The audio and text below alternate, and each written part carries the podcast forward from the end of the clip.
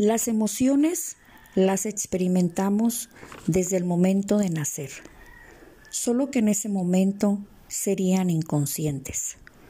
Una emoción la experimentamos ante estímulos externos o internos. En ocasiones ya sea son leves o intensas, y para esto le antecede un sentimiento.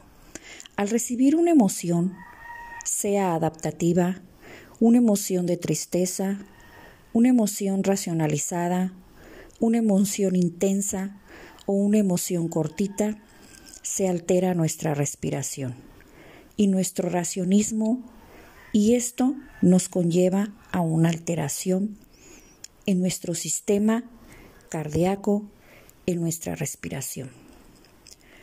Al experimentar una emoción le antecede un sentimiento que puede ser controlado o no, ya que nuestro inconsciente nos traiciona al manifiesto de una emoción no esperada y aflora un sentimiento guardado.